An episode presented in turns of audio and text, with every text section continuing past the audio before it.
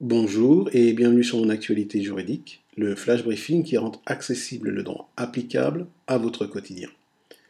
Aujourd'hui, nous poursuivons notre analyse des requêtes déposées devant le Conseil d'État dans le cadre du référé suspension à l'occasion de l'arrêt des championnats de Ligue 1 et 2 suite à la déclaration du Premier ministre à l'Assemblée nationale le 28 avril dernier.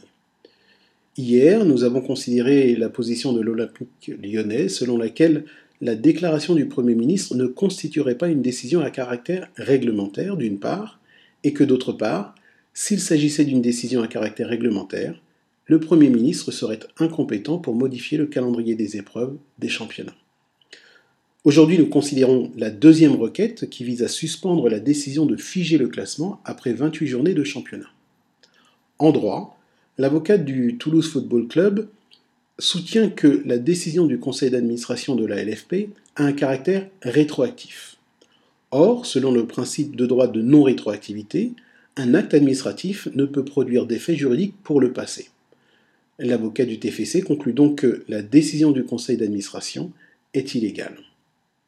Sur ce même point, l'avocat de l'Olympique lyonnais remet en question la compétence du conseil d'administration de la LFP.